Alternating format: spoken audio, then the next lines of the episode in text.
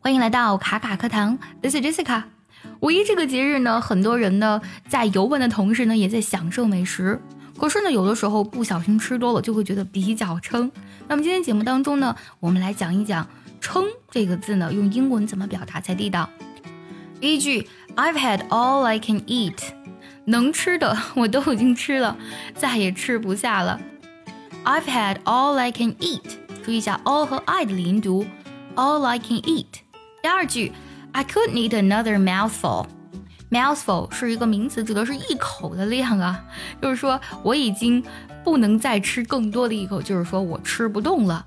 I couldn't eat another mouthful。第三句，I can hardly move。你们吃的很撑的时候有没有过这种感觉？就是吃的太撑，导致都快挪不动了，都不想走了。I can hardly move。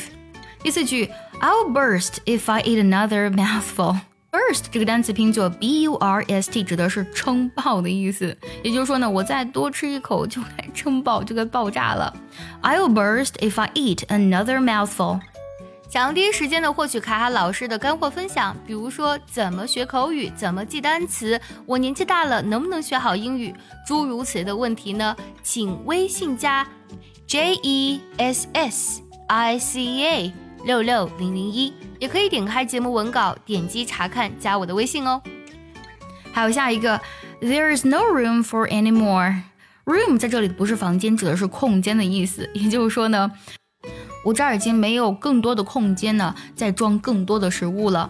There's no room for any more。下个句子呢，适用于别人呢，呃，就是让你吃东西，但是你觉得我已经吃的很好了，你可以这样去讲啊，I've done very well, thanks。我已经吃的很好了，谢谢。I've done very well, thanks。还有最后一个，I'm stuffed。在这里呢，stuffed 呢拼作 s t u w f e d，指的是饱的啊，就本身很饱，你就可以用这个单词 I'm stuffed，我已经吃的饱饱的了。五一放假你都吃过哪些好吃的呢？也记得留言分享。